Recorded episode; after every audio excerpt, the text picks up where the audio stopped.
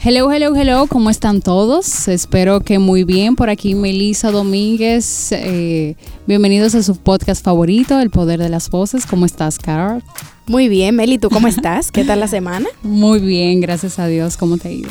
Muy bien, muy bien, muy feliz porque rompimos récord de audiencia con el podcast. Eh, Gustó mucho. sí, sí, el de relaciones tóxicas. Y sabemos que todos los que vamos a grabar ya en adelante también serán así. Esto es el inicio de lo que viene. Bueno, Meli, hoy tenemos eh, invitada de lujo en nuestro espacio, nuestro podcast, que cada día lo, lo hacemos con amor para todos ustedes, porque entendemos que cuando hacemos las cosas con amor, salen bien, ¿verdad, Meli? Eso es así. Bueno, señores, hoy tenemos una invitada súper especial. Ella es la creadora del blog llamado The Urban District. Me imagino que muchos lo han visto en las redes sociales, que es un espacio creado eh, donde se comparte el arte, la literatura y la escritura a través pues de esa red social y muchísimas cosas más. Ella es creadora. Pero bueno, vamos a adelantar, vamos a darle un adelantico con esos datos. Vamos a recibir aquí en nuestra cabina de radio a Rosalía Mendoza. Bienvenida, Rosalía. Hola, gracias por invitarme a mi primer podcast. gracias. aplauso para el primero de Rosalía. ¿Cómo estás, Rosalía? Súper bien, ustedes. Muy bien, yo muy bien, gracias a Dios y feliz de tenerte aquí para aprender de ti. Cuéntanos un poquito, ¿quién es Rosalía Mendoza? Eh, bueno, primero yo soy graduada de comunicación publicitaria. Em, profesionalmente he pasado por muchísimos trabajos. Empecé mm. como pasante, asistente de relaciones públicas, eh, community manager y finalmente coordinadora de marcas hace un año en una agencia hasta que decidí eh, independizarme. Yo dije, llegué a un punto donde dije, bueno, me está yendo súper bien. Yo tenía mis clientes aparte, independientes, y me estaba yendo súper bien. Y decidí arriesgarme y tomar ese paso. Porque yo creo que a esta edad, en los 20, como la edad para tú tomar esos riesgos, inventar, exacto, no tiene nada que perder. Sí, verdad. Entonces, nada, llevo así como seis meses, cinco o seis meses y me ha ido súper bien. Qué bueno, qué bueno. Ay, qué chulo, qué chulo. Y vamos a hablar un poquito de tu blog, Rosalía. ¿Cuándo surge el blog de Urban District? Cuéntame de eso.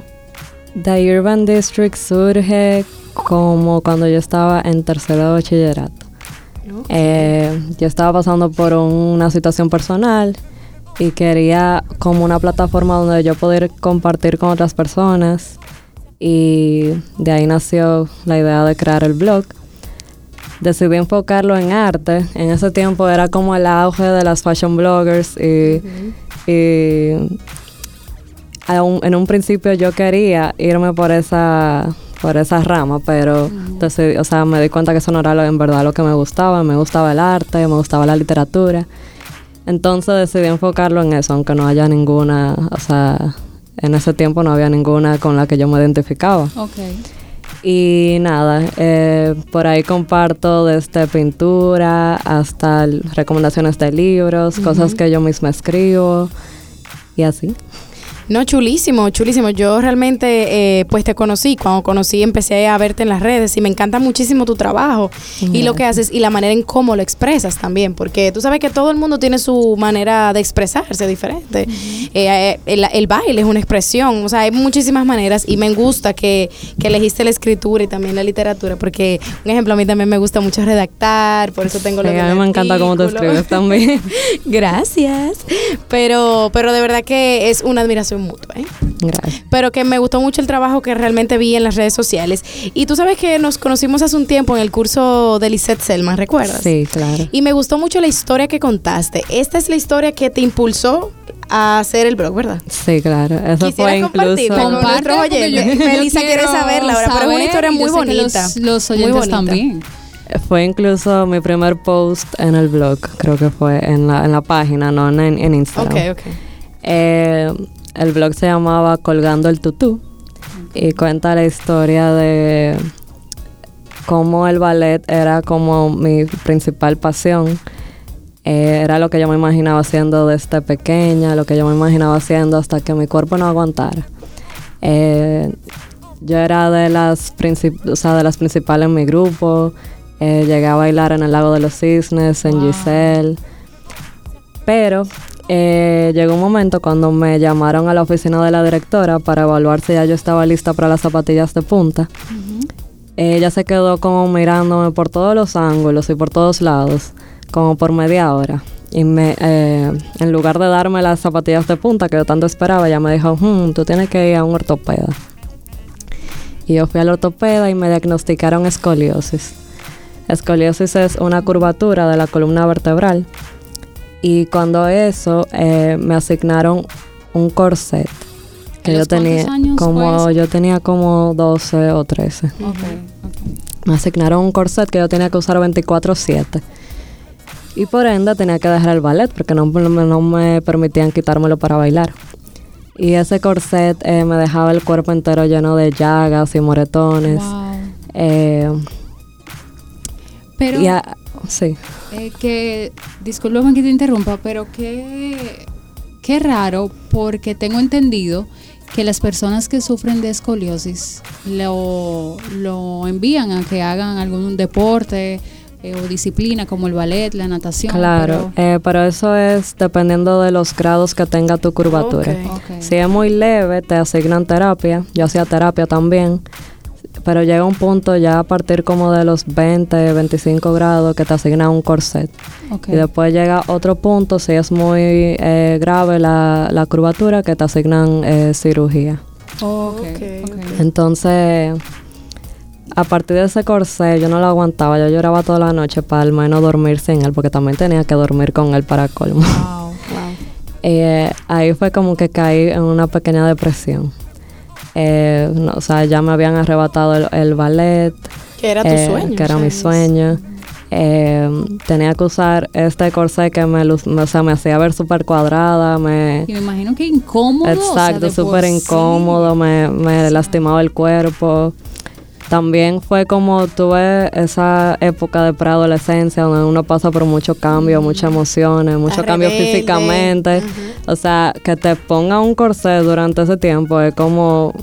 Para rematar. Exacto. Sí, O sea- como que, ok, ¿qué más? ¿Qué más, vida mía? ¿Qué, me- qué más me traes? Entonces yo llorando todas las noches para no dormir con él, mi mamá me cogía pena y duró un año sin, o sea, usándolo muy poco, no usándolo para dormir.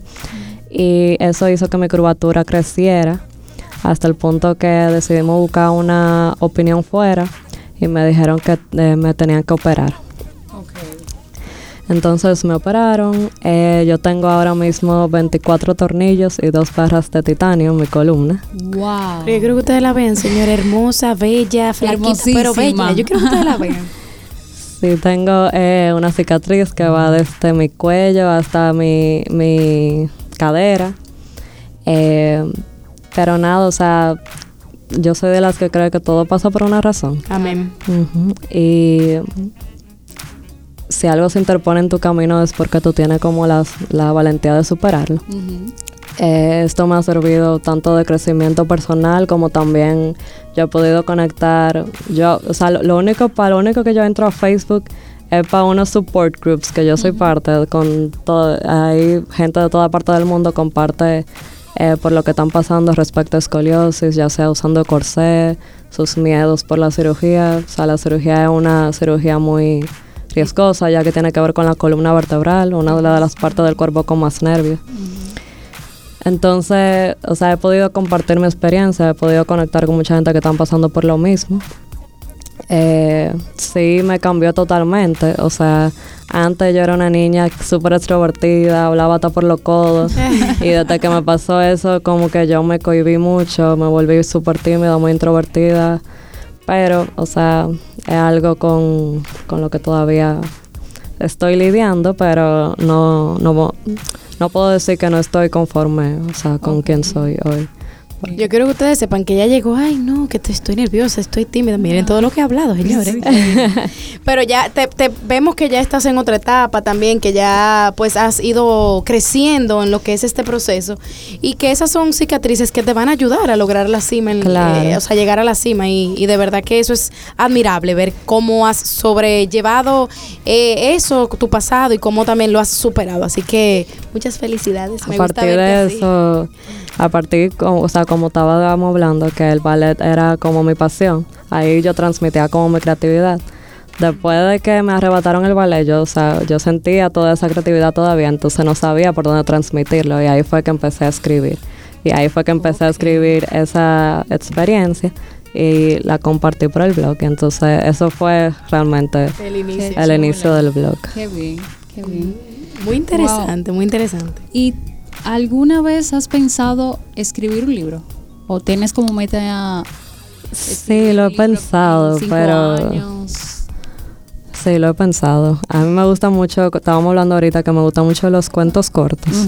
Entonces, eh, a mí me gustaría algún día escribir un libro de cuentos cortos, pero todavía no, no sé si es que no me siento preparada o no tengo todavía las herramientas. Me tengo que adentrar a ese mundo para saber. Estoy segurísima que como dominicanos estaríamos muy orgullosos de tener a una autora que se llame Rosalía Mendoza y que pueda publicar su libro no solamente para todos los dominicanos, sino a nivel mundial. Así Gracias. mismo es, así mismo es. Bueno, pues vamos a hablar un poquito también. Tú eres parte de la fundación de Best Buddies. Cuéntame acerca de eso. Eh, yo soy parte de Best Buddies desde que inició aquí en República Dominicana en el 2012. Es una fundación internacional. Eh, la fundó la familia Kennedy en el 89. Eh, tiene ya, o sea, creo que cumplió hace poco 30, 30 Ah, años. mucho 31, tiempo, sí, sí. señores.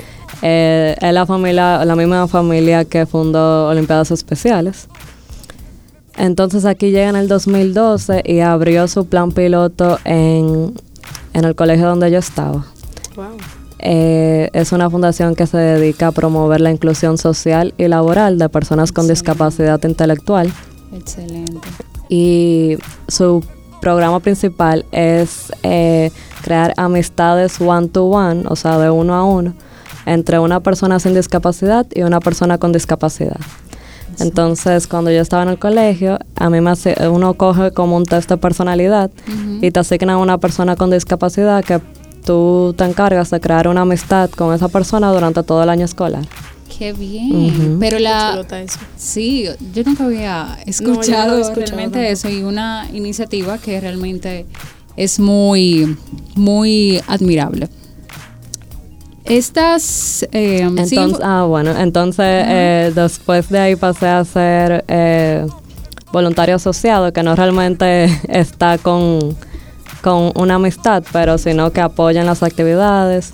Luego cuando me gradué del colegio pasé a ser eh, presidenta de los voluntarios promoters, que son los voluntarios mayores de 18 años. Señores. Y hace poco, bueno, no hace poco, hace ya tres años, eh, soy encargada de comunicación de la fundación. Qué ápero. Oye, Qué mira, chulo. para que tú veas. a mí me encanta eso. Todo lo que Bueno, pues tiene tienen una conversacioncita luego Sí. del, del Vamos a podcast. bueno, y para ya ir culminando, eh, Rosalía, cuéntanos acerca de tus proyectos en este 2020 y qué palabra, qué, qué palabras claves definen este año para ti. Eh, bueno, como les mencionaba anteriormente, es como, creo que este es mi año como de independizarme y encontrar mi propio camino. Eh, Estamos en lo mismo. Yo siempre he sido de las personas que tiene muchísimos intereses al mismo tiempo. Me gusta colaborar en diferentes proyectos. Eh, o sea, no soy de alguien que se adentra en uno solo y ya. O sea, a mí me gusta Ah. como explorar muchísimas cosas. Yo soy así también. Y nada, o sea, ahora estoy eh, abriendo mi carpeta de clientes, eh, independizándome como publicista freelance. Ok. Eh, Best Buddies también ocupa, ocupa gran parte de mi tiempo porque es un voluntariado en el que yo le dedico creo que casi dos horas diarias. Eh, y también tengo un proyecto muy chulo que se lo, te lo estaba mencionando a Ah, Carla, que se llama Ladies Wine and Design. Eh, es una trata? plataforma creada por Jessica Walsh. Jessica Walsh es una de las eh, directoras creativas más conocidas mundialmente. Entonces ella crea esta plataforma basado en el en el fact, en el hecho de que solamente un porcentaje muy pequeño del mundo en las agencias publicitarias son un porcentaje muy pequeño de mujeres en las agencias publicitarias son directoras creativas.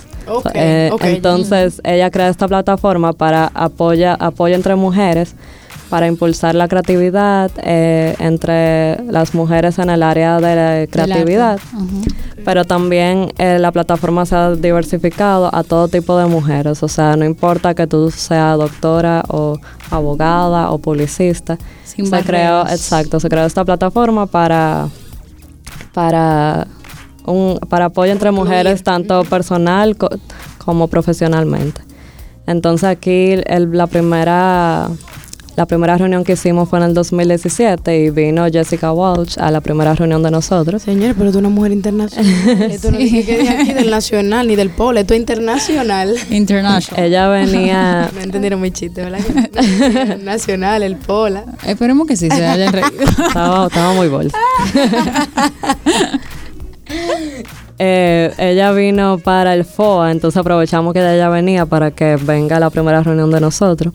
Eh, eso también, o sea, cuando eso éramos Carolina Guisande, una compañera, y yo que, que hicimos los trámites para poder tener el chapter de Santo Domingo. Y ahora somos un leader group de como cinco personas. Muy bien. Y vamos a tener nuestra, no sé cuándo sale esto, pero nuestra primera reunión es, bueno, la segunda, porque eso pasó en el 2017 y como nunca volvimos a hacer otra reunión, pero ahora lo estamos volviendo, o sea, lo estamos Reintegrando. Reintegrando. Y la próxima reunión es el 30 de enero. Es abierto a, o sea, cualquier mujer puede asistir. Es cupo limitado, pero es abierto a todo tipo de mujeres con tan solo reservar tu cupo. Okay. O sea, cualquier tipo de mujer, nos referimos a la profesión.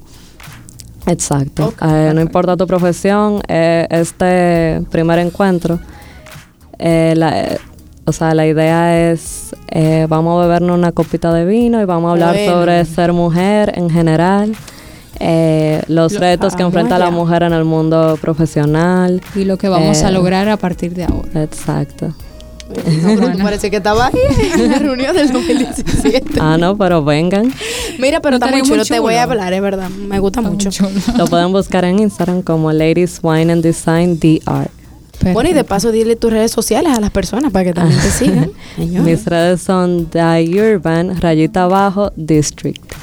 Muy bien. Bueno, pues ya saben, señores, entregan su Instagram ahora mismo y sigan a, Rosalía, que de verdad es un material muy bueno, sin, sin desperdicios. Y bueno, Rosalía, para ya terminar, ¿qué palabra define tu año, este año 2020? Creo que independencia. Independencia. Como estábamos hablando ahorita. Excelente. Melis, ¿y el tuyo?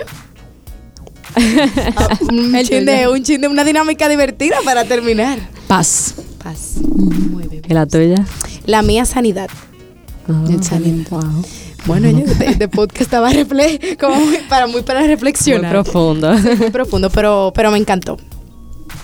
Bueno, señores, pues ya, Yo, yo aquí estoy mirándola, pero bueno, ya acabamos. De verdad que un placer tenerte por aquí.